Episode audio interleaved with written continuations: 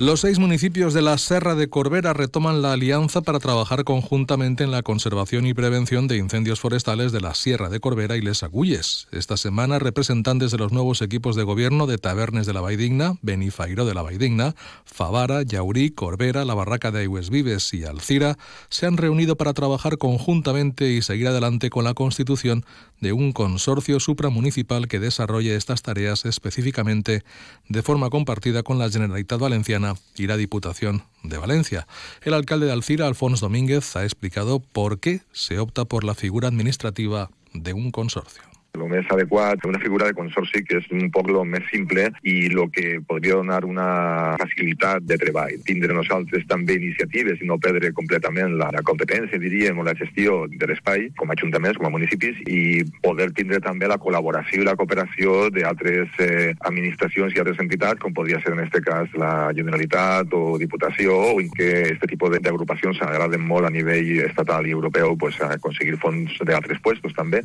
De esta manera, en próximos meses, eh, los ayuntamientos implicados aprobarán el Pacto por la Conservación y la Prevención de Incendios de la Serra de Corbera, que será el inicio para la formalización de este consorcio.